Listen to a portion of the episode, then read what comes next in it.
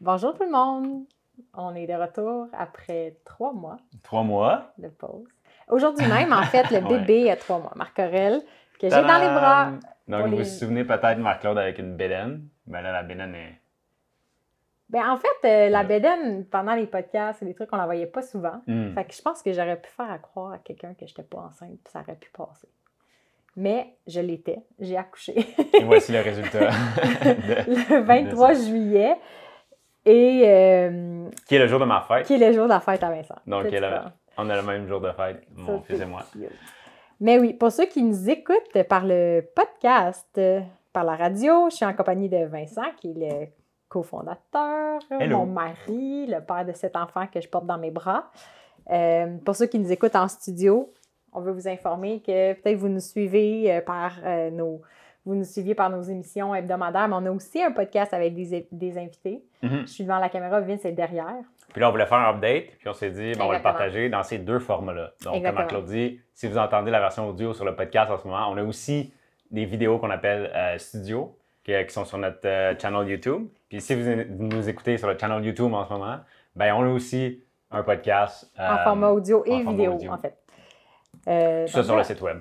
Donc, euh, l'intention de l'épisode d'aujourd'hui, en fait, c'est de donner des nouvelles. On s'est fait demander euh, par euh, différentes personnes euh, qu'est-ce- comment s'était passé l'accouchement, comment ça va la vie avec le bébé. Ouais. Euh, aussi, je pense qu'il y a plusieurs personnes qui sont curieuses de savoir qu'est-ce qui se passe avec des, des éléments, euh, qu'on, des intentions qu'on avait projetées sur Ouais. la, la vie avec l'enfant, comme la, la- l'hygiène à la propreté sans couche, en guillemets. Ouais. Euh, on a parlé cododo, euh, la- de cododo, de poussette, euh, vivre sans poussette, donc le portage. Donc, vous pouvez voir ceux qui nous voient en vidéo en ce moment, ben, Marc-Claude a un bras. bébé strappé sur le, le ventre. Chess. C'est une chest. puis il dort. Fait que c'est pas pire, on s'est timé pour Ouais. que euh, entre un boire, puis après un boire, il- en général, il dort, puis il dort très bien dans les bras. Fait que, Là, si vous entendez respirer fort dans l'audio, c'est peut-être le bébé. On sait pas comment ça va sortir. ouais. Mais ça, en tout cas, à- Fait à que si vous entendez gazouiller, pleurer, rire, c'est cet en- c'est pas Marc-Claude ni moi, c'est le bébé en fait. Euh, fait que c'est un, premier essai, puis si ça marche, peut-être qu'on va répliquer euh, la Ben ouais. formule. Ouais. Pourquoi pas. Euh, donc voilà, les nouvelles depuis l'accouchement. Donc, euh, le, tu le disais tantôt, là, le- des gens qui nous ont peut-être suivi sur les médias sociaux, que ben, j'étais enceinte, la grossesse s'est bien passée, j'adorais être enceinte en fait. Euh, je me sentais euh, vraiment au top de ma forme, j'avais plein d'énergie. Euh, ben, le premier trimestre, a été vraiment plus difficile l'année passée, il y a à peu près un an. Euh, mais la fin de la grossesse, c'était fun. Puis je me préparais à l'accouchement puis à la vie après. Les Mm. podcasts, pour moi, étaient devenus la façon d'un peu m'informer, me préparer, inviter des gens sur plein de sujets qui m'intéressaient. Ouais, parce qu'il y a autant le studio que, le, que la radio, en fait, que, que le podcast. On a survolé beaucoup de sujets par rapport À à l'enfant. style Ouais, de vie ça. avec un bébé. en fait. Exactement. Euh, puis je pense qu'il y a des sujets que certaines personnes se disaient Oh my god, j'ai hâte de voir comment ça va se passer pour vrai. Mhm. ou ou euh, ce soit comme de la curiosité ou du scepticisme, en fait, de ce Ouais. qui allait se passer. Puis même nous, bon, on s'attendait à peut-être pas pouvoir. Je sais pas, on, était déterminés, mais on savait pas comment Mais- ça allait se passer d'avoir un bébé pas de couche. Reste qu'on n'avait jamais eu de bébé. mais Ouais, on était dé- déterminés à essayer certaines choses. Fait que là, ouais.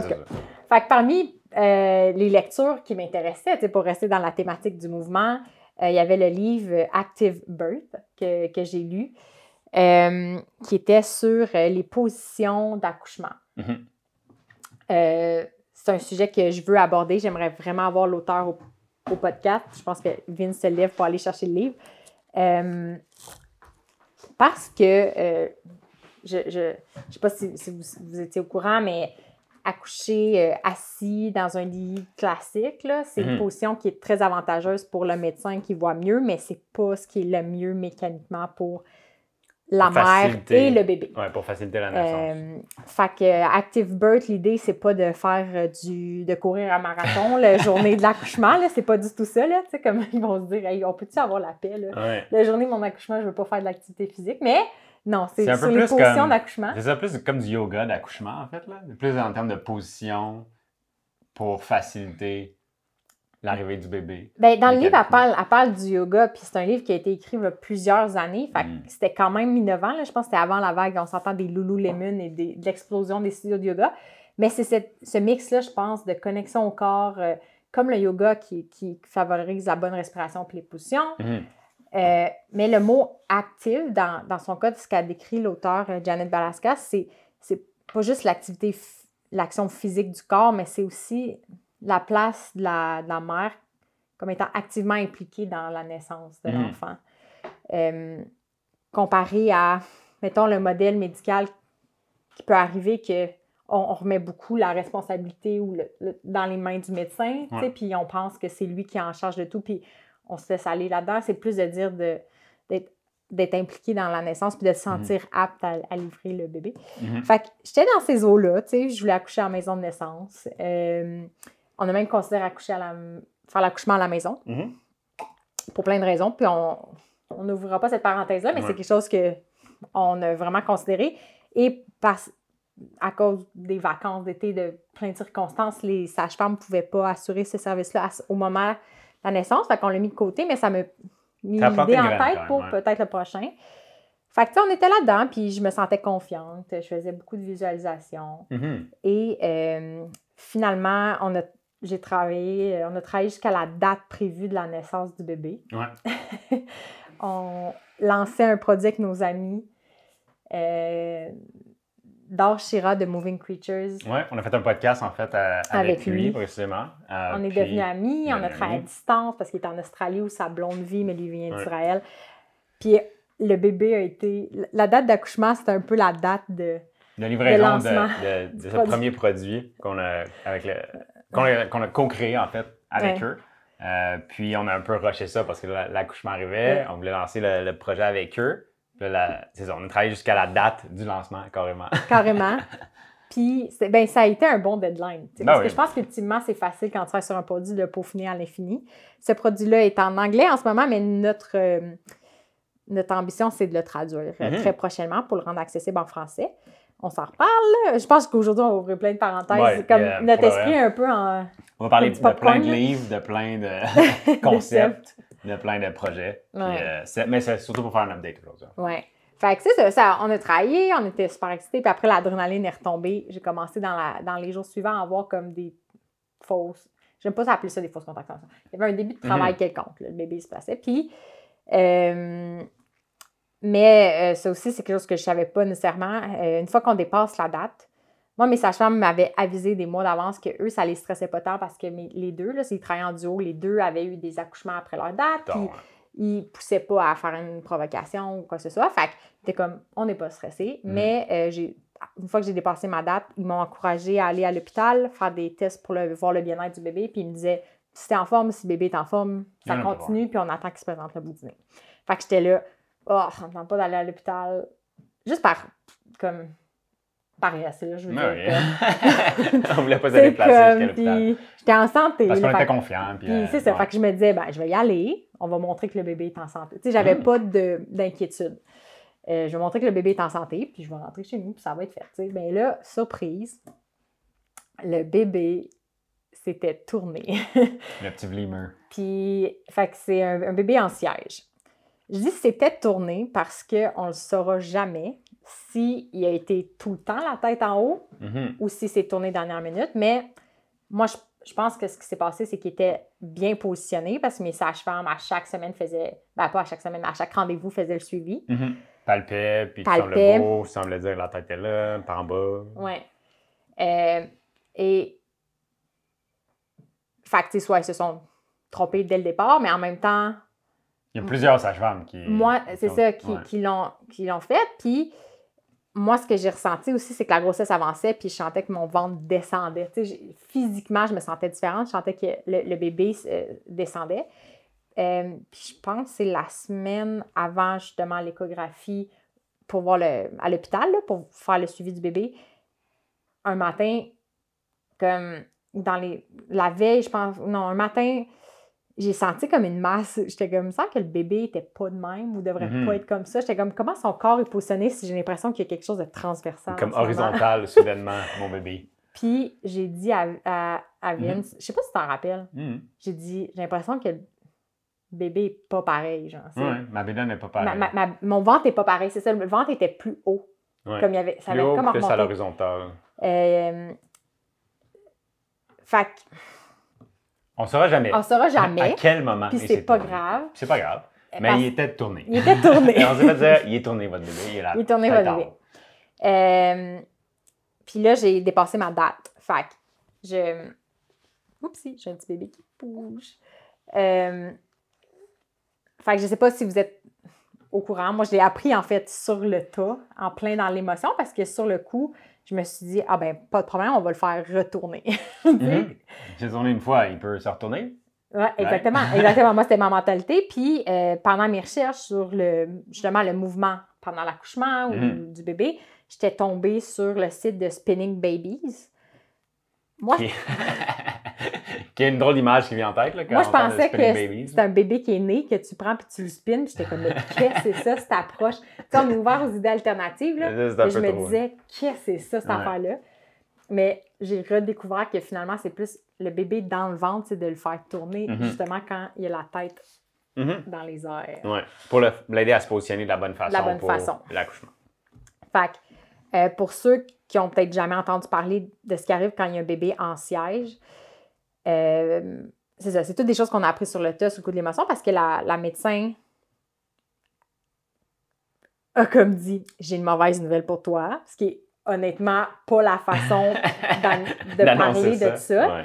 Parce que moi, en plus, je me disais, ben, c'est pas une mauvaise nouvelle, comme c'est ça, on va le Mhm. faire tourner. Puis tout de suite, elle s'est mise à parler de césarienne. t'sais. Pour elle, je, ça, je tombais dans la catégorie des grossesses à risque élevé parce que j'avais dépassé ma date, parce que le bébé était possiblement plus gros que ce qu'il laisserait faire pour Mhm. un accouchement par le siège. là. Dans le fond, c'est que la médecine peut le les médecins peuvent accoucher par le siège sous certaines conditions, puis on ne rentrait pas à ce moment-là dans les conditions. Euh, mais moi, j'étais là, ben OK, j'étais un peu sous choc, puis j'étais comme, mais on va le faire tourner ce bébé-là. Mhm. Euh, mais, puis j'ai dit, tu sais, on va voir avec ma sage-femme. Fait que sur place, elle a essayé de le retourner, mais j'étais comme, ben, on va essayer de faire ça avec ma sage-femme. Fait que sur le coup, je me disais, je vais voir ça en maison de naissance, je vais être comme dans un contexte où je suis plus à l'aise, dans une ambiance peut-être plus euh, Mhm. aimante et chaleureuse que genre un hôpital. Un peu moins froide que Un l'hôpital. peu moins froide que l'hôpital. Mais ce que j'ai su, en fait, c'est que les sages-femmes n'ont pas le droit d'accoucher un bébé en siège Mhm. euh, et peuvent pas faire des retournements manuels. Fait que dans le fond, c'est que manuellement, un Mhm. humain essaie de tourner le bébé dans le ventre, puis j'imagine qu'il y a des risques associés, on n'a pas lu là-dessus, mais il y a juste les, les médecins qui peuvent faire ça. Fait que je sais même pas si c'est juste les gynécos, mais en tout cas, je sais pas. Puis c'est quelque chose qui est plus facile à faire plus tôt, je pense. Dans la- une fois que tu as une bédaine de 9 mois, ben, Il y a moins il y d'espace. a moins d'espace C'est pour pouvoir tourner le bébé. Ouais. Fait que, euh, ouais, fait que tout ça. Fait qu'un petit bébé qui bouge, tiens donc. On a eu un Mhm. petit bébé qui bouge. Fait que là, euh, c'est ça. Fait que la, la recommandation du médecin, c'était césarienne, puis césarienne programmée. Parce que la réalité des hôpitaux en ce moment, c'est que des fois c'est short staff ou, tu sais, ils sont plus à l'aise aussi de planifier parce Ouais. que ça rentre facilement dans un calendrier. Ils sont débordés, les hôpitaux sont débordés au Québec, on peut dire. Fait que ça les, je pense, les sécurise là, en termes de, Mhm. d'organisation. Mais nous, sur le coup, j'ai dit, ben, je vais voir avec ma sage-femme. Puis par après, ben, j'ai décidé intuitivement de dire, ben, je veux pas une césarienne programmée. J'avais l'intuition que de Mhm. laisser le bébé se présenter quand ça lui convenait, Mhm. allait enclencher toute une série de réactions physiologiques puis hormonales qui allaient être bien et pour moi et pour l'enfant. Ouais. Puis je me disais, je vais tout essayer jusqu'à la fin pour faire tourner ce bébé-là. On va l'attendre, puis on va essayer de le faire tourner Exactement. avec du spinning baby. Puis d'autres méthodes alternatives Mhm. que je connaissais pas, comme j'ai découvert l'acupuncture pouvait aider et tout et tout. Mhm. Fait que là, on revient à la maison. Moi, j'ai tellement pleuré parce que je me disais, oh, Mhm. my, c'est quoi nos chances, tu sais, puis je veux pas une césarienne et blablabla. Euh, mais bon, fait qu'on a essayé, on a découvert. Je suis tellement reconnaissante du soutien qu'on a eu pendant Mhm. ces quelques jours-là qui nous ont semblé une éternité, mais on a trouvé, en l'espace d'un après-midi, Mhm.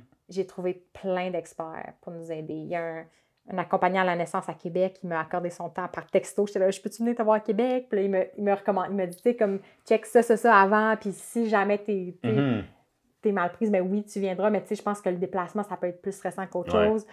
Euh, finalement, en googlant Spinning Babies Québec, j'ai découvert qu'il y avait, je pense, deux femmes qui ont la formation. Mhm. Euh, Mamie Doula, euh, qui est une de ces personnes-là, la journée même, là, elle m'a dit Je venais te voir ce soir. Tu sais, je pense qu'elle avait Ouais. un engagement. Quand elle est venue nous voir à domicile pour nous aider, Mhm. euh, on a trouvé justement, je pense qu'il y avait on os- des ostéopathes qui pouvaient aider, des chiro qui avaient des certaines méthodes, Acupunctrice. l'acupunctrice. Fait qu'on on voulait toutes mettre les chances de notre côté. On avait pris des rendez-vous à plein d'endroits. Puis, ben, finalement, on a- c'est quoi le spinning baby? C'est c'est ça. Les... Il y a juste les médecins qui peuvent faire des retournements manuels. Mhm. Les autres approches, le but, c'est d'étendre le corps de la femme puis de préparer la femme pour que l'enfant ait l'espace pour bouger par lui-même. Mhm. Euh, fait qu'il y a... Puis même que le corps guide un peu le- le- Ouais, la bonne orientation ouais, du bébé à travers tout ça, des mouvements doux, des, des positions. ouais. Fait que je pense que ça, carrément, ça pourrait être un sujet de podcast Ah ouais, au complet Ben en oui. soi. Mais euh, dans le fond, c'est ça. On a essayé ça pendant... À ce moment-là, on savait pas non plus quand j'allais accoucher, là. Non. Tu sais, on savait pas combien de temps il nous restait. On savait que c'était une question de jour parce qu'à un moment euh, l'enfant était obligé de sortir. Programmé. Ouais, c'est ça. Il est programmé pour ça. Ouais. Euh, mais euh, c'est ça. Fait que là, ça. On, euh, on a été accompagnés, on est allé à un rendez-vous, différents rendez-vous euh, avec des professionnels de la santé. Puis, euh, je pense qu'on faisait des petits exercices. Là. Puis, un des soirs, euh, dans le fond, le 22, la veille, mais on ne savait pas que c'était la veille, on a fait comme une espèce de cérémonie calmante. On s'est vraiment rapprochés, on a essayé. Je me suis levée le lendemain, puis je me suis mis à pleurer parce que mon ventre était encore très haut. Puis, j'ai Mm. il n'est pas tourné. tu sais. Mm. Puis c'est ça. Mais euh, à ce moment-là, tu sais, je pense que pour les femmes ou les couples qui se disent on vise un accouchement naturel, euh, vaginal, Mhm. si la, la dichotomie c'est ça c'est c'est bon, puis une césarienne ou un accouchement à l'hôpital c'est mauvais, Mhm. Mentalement, spirituellement, c'est vraiment difficile de passer au travail parce que Mhm. tu sens que c'est un échec si on se ramasse à l'hôpital. Mhm. Euh, puis je sentais que quand mon esprit allait là, dans cette dichotomie-là de ce que je vis, c'est un accouchement vag- vaginal, ça me rendait excessivement anxieuse et, et stressée parce que je me disais, dans, j'ai 50% de chance. Ben, c'est comme, en fait, un scénario sur deux, j'échoue, entre guillemets. Mhm. Puis je pense que là où ça nous a libérés, c'est quand on recadrait les choses pour se dire qu'est-ce qu'on vise? Est-ce que c'est un accouchement vaginal ou c'est que le bébé soit en santé? De faire. Comme ouais, que le bébé soit bien puis qu'on soit ensemble. Puis Ouais. c'est- ça, De- c'est de toi viser- qui m'aidais beaucoup. Viser le, le bien-être du bébé, en fait. là. Puis, euh, tu sais, je pense que faut s'enlever de- sur les épaules aussi le fait de toujours atteindre le centre de la cible. Je pense qu'il faut, Viser faut viser quelque chose, il faut viser, il y a un bullseye à ce qu'on essaye de faire. Mais si on si on frappe pas le bullseye, ben c'est correct aussi. là. Le Ouais. but, c'est de viser. C'est de pas viser, puis d'aller aussi loin qu'on est capable. Mhm. Puis à un certain point, il faut lâcher prise parce que, ben en fait, on va pas en parler, là. Mhm. Euh, les femmes, les sages-femmes n'ont pas le droit d'accoucher un bébé en siège. Les hôpitaux, euh, les médecins, puis de ce qu'on a compris, là, puis ça, c'est un, c'est un- les, la- les accouchements ça, c'est un sujet en soi, on a beaucoup de de dossiers. ce que je comprends, il y a un article de Mal qui est sorti des années 80-90 euh, qui, euh, je sais pas comment ça le présentait, démonisait ou disait que c'était dangereux. Fait qu'ils ont en- Ben, il carrément disait enseigné. que le- la césarienne était plus sécuritaire que l'accouchement. Fait Mais tout ça, c'était comme une méta-analyse qui a été un peu déconstruite par la suite parce qu'elle était, était faible scientifiquement, disons. Il n'y avait l'a été, pas ouais. tant de preuves finalement. Mais ce statement, state, ce- ce- ce- affirmation cette affirmation-là est restée. Puis quand elle est arrivée, ça a fait peur à beaucoup de, de gens. Puis ça, Puis ça a Mm. changé, de un, le système de la santé, parce que les priorisaient les césariennes au lieu de, de continuer à faire une, comme une pratique qui était faite depuis longtemps. L'accouchement en siège, euh, si on remonte 50 ans en arrière, ben, c'était pas, euh, c'était pas quelque chose qui était considéré dangereux. Les médecins savaient le faire. Donc ça a changé le système de la santé, mais ça a aussi changé le système d'éducation, euh, les curriculums de médecine, qui là ont un peu mis ça de côté, les accouchements en siège c'est donc là- la norme, c'est devenu plus les césariennes que d'enseigner les accouchements en siège. Donc là, ça a un peu changé toute la patente, ce qui fait que maintenant, voilà, c'est ça. les- le savoir, c'est un peu perdu. Puis s'il y a des hôpitaux qui sont spécialisés, disons, Qui qui, peuvent vont- le faire. qui peuvent le faire, Mais euh, c'est le système essaie d'éviter ça le plus possible pour miser plus sur les césariennes. Oui, ben, il, y a des, il y a des conditions. Puis ce que Vince vient d'expliquer, moi, je ne l'ai pas lu encore cette étude-là, puis je ne me suis pas penchée sur ce sujet, mais c'est quelque chose qui nous intéresse. Euh, comme tellement de sujets nous intéressent, en fait. Mm. on s'en reparle, mais c'est globalement ce que. Euh, on s'est fait expliquer. On, s'est fait expliquer. Puis ce qu'on s'est fait expliquer, mais comme encore là, on s'en reparle plus en détail avec les, les, les bonnes sources, mais reste que la, la, la, la réalité, c'est que. Euh, c'est ça. C'est les fortes chances que ce soit en césarienne pour différentes mesures liées à, au fait que j'avais dépassé ma date, que le Mhm. bébé était évalué à être plus gros que ce qui. Il n'était pas nécessairement, pas nécessairement un gros bébé, mais c'est comme juste. Il venait de dépasser la taille. Il y avait une marge d'erreur d'1,5 livres, ce qui est absolument énorme. Mais Puis on sait maintenant que finalement, il était pas gros, mais selon les mesures qui étaient faites à- avec différents outils puis en estimant, ils estimaient qu'il était plus lourd qu'il était réellement. réellement. Mais il faut- ils, ont fait la- ils ont pris la décision en fonction des données qu'il y avait. Il faut respecter ça. Même si à nos yeux, les données de ce qu'on comprend étaient, avaient des grosses marges d'erreur. Mais bon. Mais ce qu'on est heureux, c'est que nos, nos sages-femmes ont travaillé super Ouais. fort pour nous On mettre en contact avec euh, des médecins au CHUM, parce que le CHUM fait des accouchements en siège. Puis Mhm. je pense même que c'est l'infirmière la journée qu'on était là qui nous a dit Ah oui, en plus, moi j'aime ça. Tu sais, Il y a quelque chose, je sais pas Mhm. pourquoi, là, je vais pas demander de détails parce que je suis en contraction, là, mais, Mhm. mais euh, c'est ça, ça, ça peut se faire. Euh, puis jusqu'à la journée de l'accouchement, en fait, c'est ça, on avait un rendez-vous avec un médecin qui allait réévaluer notre dossier pour voir est-ce qu'eux pouvaient nous accueillir pour un accouchement naturel en siège. Euh, puis c'est ça, c'est en après-midi. Puis le matin, pendant la nuit, à 3 heures, j'ai commencé à avoir des contractions. Puis Ouais. le matin, ça s'intensifiait, puis ça s'était rendu stable aux 6 ou 7 minutes. Mhm. Puis je, je le sentais, je me disais, ce bébé-là, il sort aujourd'hui. Il sort aujourd'hui. Était- non. c'était comme 8 heures. Fait que Mhm. là, nos sages-femmes ont comme recontacté l'équipe du CHUM pour savoir si au lieu d'avoir une rencontre de réévaluation, je pouvais juste rentrer au triage. Mhm. Euh, fait qu'on était rentré au triage. On avait fait un scan la veille pour voir. C'était une autre donnée que le médecin voulait pour Ouais. voir comme, je sais pas, le, mes hanches, le ratio de mes hanches et de la tête du bébé. Fait que les données sont rentrées le matin même. J'étais en contraction aux minutes rendues là. Mhm. Puis la, la médecin de garde a dit, euh, selon les données qu'on a, on peut pas. Ça va être une césarienne. Mais rendu là, j'avais de moins en moins espoir. Mais je suis contente qu'on soit allé jusqu'à Fait qu'on est allé jusque-là. On était dans une salle à- Oui. au CHUM. Puis Ouais. euh, Marc-Claude avait pratiquement des, des contractions aux minutes. Ouais. Puis on se disait, ben là, si, si c'est ici, ça va être par césarienne. Puis l'autre option, c'est en dehors du système. À la maison, non accompagné. Euh, on- ça n'aurait pas été une bonne décision pour le bébé parce qu'on n'était absolument pas prêt pour ça. Euh, donc on est allé avec ce qui était le mieux pour le bébé euh, dans On le contexte où on évalué était. toutes les options parce que on se disait, tu sais, quand on se disait, si on vise un accouchement vaginal, c'est ça la cible. Mais là, tu te dis, OK, ben, le système ne va pas le faire. Non. Les sages-femmes n'ont pas le droit. Fait que là, on s'était dit- il y avait deux scénarios. On s'était dit, OK, est-ce qu'on accoucherait à la maison? Parce qu'on a appris que ça, ça, ça se faisait, mais on était là, OK, non. Là, on l'a considéré. Là. Mais on, ne savait absolument rien. l'intensité de l'émotion, on se disait, genre, est-ce qu'il y a une accompagnante que. Tu sais, mais ça serait illégal, en fait. Mais euh, d'avoir quelqu'un qui. Parce que Mhm. légalement, une douleur, en tout cas, il y a des pratiques qui ne peuvent pas faire. Mais, Comme vous voyez, on qu'on savait pas du tout ça système? impliquait Mais on quoi. a juste tout considéré Ouais. de dire, est-ce qu'on sort du système? Si le Mhm. système ne peut pas nous accoucher? Euh, puis la réponse était non, parce que, je veux dire, il y a des gens qui l'ont fait, puis nous, à notre premier enfant, c'était juste.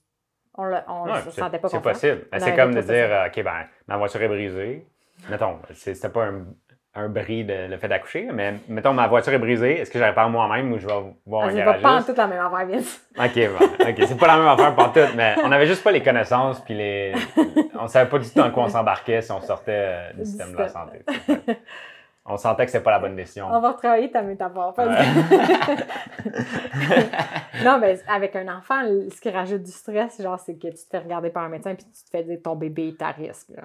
Ton Ouais, bébé ouais, peut- oui. Tu mets ton bébé à risque si tu attends trop longtemps. Puis ce, ce stress-là, sur le coup de l'émotion, c'est c'est juste énorme. Mhm. Euh, mais on met tellement pas l'énergie qui se dégageait du système de santé qu'on voulait vraiment pas y aller, honnêtement. Ouais. Euh, mais encore une fois, on se dit si le but, on vise que l'enfant soit en santé, un accouchement à l'hôpital par césarienne, à nos yeux, c'est pas optimal, mais ça reste quand même une option La meilleure, la meilleure meilleure option, option. en fait, qu'on avait à ce moment-là. qu'on avait à ce moment-là. Fait que ça reste notre choix, tu sais. Mais l'autre scénario, au lieu d'accoucher, comme mettons à la maison, de manière, je sais absolument pas comment, mais c'était de se dire, mais qu'est-ce qui arrive si j'attends mes contractions jusqu'au dernier moment, puis qu'on se pointe sur la maison de naissance, Ouais. à l'hôpital, puis que le bébé va sortir, là, tu sais. Ouais. Puis, tu sais, on en a reparlé après, justement, avec Mamie Doula. Puis, elle a... Non, non, mais avec les infirmières de l'hô- de l'hôpital. Mhm. On avait dit, tu sais, qu'est-ce qui serait arrivé si, mettons, le bébé se serait mis à sortir vraiment rapidement ou que je serais arrivée comme vraiment Mhm. sur le point d'accoucher. Puis, elle a dit, je te l'aurais pas souhaité parce que si t'arrives en urgence, comme tout le monde est comme plus stressé, Mhm. puis, tu sais, tu sais pas non plus, là, comme, quel autre accouchement on va avoir au même moment, puis le Mhm. niveau de business, de- d'occupation de, de toute l'équipe. Fait elle dit, je te l'aurais pas souhaité parce que tu crées une ambiance vraiment stressante pour toi puis l'enfant. Puis j'ai fait, ouais, c'est... tu Ouais, c'est plus. euh, c'est- ça devient critique comme Ouais, situation. c'est ça. c'est. Mais on, on a pensé à tous les scénarios. Juste pour dire. Là, on a un petit bébé qui se réveille, qui nous regarde tranquillement. Là. Pour moi, il va être pas pire. Euh, fait que voilà. Fait que ça a été euh, un accouchement par césaриenne. Il y a trois mois. Il 23 y a trois mois. J'avais rien lu là-dessus parce que je voulais. Il nous restait pas visait, beaucoup de temps, puis on Mm. voulait pas alimenter ce scénario-là. J'avais pas lu non plus sur la récupération des césariennes. Mhm. On a été chanceux, ça s'est quand même bien passé. J'ai un petit bébé qui s'est dit puis qui me regarde. Il sourit un peu. Ah. On y avait des crottes de nez. Allô, coucou! euh, hey, oui, hey, avoir un enfant, là, je sais pas pour vous, là, les autres parents, mais je pensais pas autant parler pipi, caca, crotte de nez que Ouais, des, des gros dossiers, ouais, ouais. Des gros dossiers hein, qu'on a sur la table. Donc là, il y a eu la- l'accouchement, césarienne. Puis, comme vous avez sûrement pu voir sur le site web, vous suivez depuis, un petit bout, on avait plein de choses qu'on voulait faire après aussi l'accouchement, parce que c'était une grande. Ouais, une grande- exact. En tout cas, ben, tu sais, il y avait la- la- on voulait faire plus. de- on voulait focuser sur. On voulait viser, en fait. On voulait viser le portage, donc éviter la poussette. On voulait viser le cododo, donc éviter la basinette ou euh, faire dormir le bébé dans une autre pièce. Puis, on voulait viser aussi euh, la HNI. Donc, Ouais. euh, Puis accompagner. naturelle infantile. Ouais. Euh, chose qu'on a commencé à faire, en fait, ça pourrait être. On va sûrement faire un autre épisode juste là-dessus, là, parce qu'on pourra en parler de long et en Ouais. On a beaucoup appris. Puis on, on est très content. Salut! Allô, ça demande ce qu'on fait, hein? La On fois à qu'on fait parler ça. plus vite. Euh, donc, ça, c'est tous des sujets qu'on a apportés au podcast, abordés au podcast. Puis c'est tous des sujets qu'on va réaborder dans des épisodes plus précisément. Ouais, Euh, mais on fait. est très content de ce qu'on a réussi à faire. Il y a eu plein d'obstacles et de défis dans, Ouais. dans tout ça, mais très, très content. ouais, ça n'a pas été facile. Vite, vite. là, Ouais, je pense vite, que euh, Marc Aurel, euh, il est encore un peu calme en ce moment, mais les semaines après l'accouchement ont été vraiment, vraiment intenses. Mhm. Euh, ça, ça nous a fait réaliser à quel point on est déconnecté de la nature, puis qu'on est Ouais. déconnecté de, de nos familles puis de notre communauté. Parce que l'expression ça prend un village pour élever un enfant, là, on a réalisé On que c'était vrai, puis que si ça repose juste sur deux adultes, l'image qu'une famille, c'est juste deux adultes puis des un ou des enfants, Mhm. c'est inhumain. C'est comme pas naturel. On a évolué en tribu.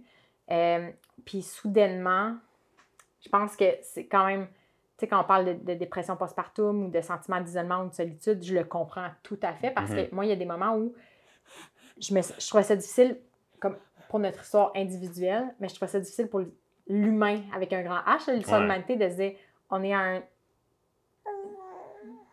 La vie moderne, comme isolée, c'est ça, élever un enfant repose sur deux personnes, c'est c'est vraiment difficile. Puis Ouais. nous, ça nous a donné envie de se rapprocher définitivement des grands-parents, même si on avait déjà un peu cette vision-là, ça nous ouais. a vraiment fait sentir un peu. Ça l'a rapproché des gens de nous, en fait. Que ce soit autant les, les parrains, marraines, frères, sœurs, parents. On dirait que c'est devenu un peu magnétique, là, puis ça, ça rapproche tout le monde. Mais J'imagine que c'est commun. Ça doit faire ça dans toutes les familles euh, dès qu'il y a un enfant qui arrive, que ça devient un petit aimant, puis tout le monde euh, se rapproche, en fait. Oui, le bébé attire vraiment beaucoup d'amour. C'est Mhm. assez phénoménal. Fait que les premières semaines ont été vraiment difficiles. Euh, parce, ben, c'est ça, c'était notre premier enfant, puis il y a eu comme toutes sortes de pé- péripéties. Puis je pense que, comme Vin dit, ça peut être des épisodes en soi, chaque Ouais. chose. Euh, mais, euh, ouais, on a découvert des lectures fascinantes comme Le Continuum Ouais. de Jane Lid- Lidloff qui avait été recommandé par euh, Julie Fiatro qui est passée au podcast sur justement cette idée-là que de la naissance jusqu'à notre mort, l'humain a évolué tellement longtemps en Mhm. élevant une séquence de, de mouvements et de, et de moments et d'expériences que puis ce continuum-là, il est brisé en fait. Oh! Ah, petit bébé. C'est l'heure de la pause! C'est l'heure de la pause. On Oh, prend-tu une bye. pause puis on recommence? Ben, est-ce que. Est-ce que. Est-ce qu'on ferme, cette, est-ce qu'on ferme cet épisode-là? Puis Ah, la réalité avec le bébé. C'est la première fois qu'il y a un bébé qui se met à pleurer en plein milieu d'un de nos épisodes. Ah, coucou! Allô? Fait que, ouais. Fait que bref, on peut dire que euh, on l'a fait le sans couche, on a fait tout ce qu'on espérait, puis on a découvert encore plus de sujets. Fait que restez à l'affût parce qu'on va s'en reparler. Donc, ça va se terminer comme ça, je crois. On se reparle bientôt. On voulait surtout vous faire un, update. Puis, Un petit euh, coucou. puis euh, on risque de faire d'autres vidéos, même cette semaine. On est très excités de, de Ah, partager tout ce qu'on a découvert et essayé. Donc, euh, on se voit très bientôt. Je vais aller aider un petit bébé à faire pipi à son coin toilette. Wouhou! Oh, on peut le sortir!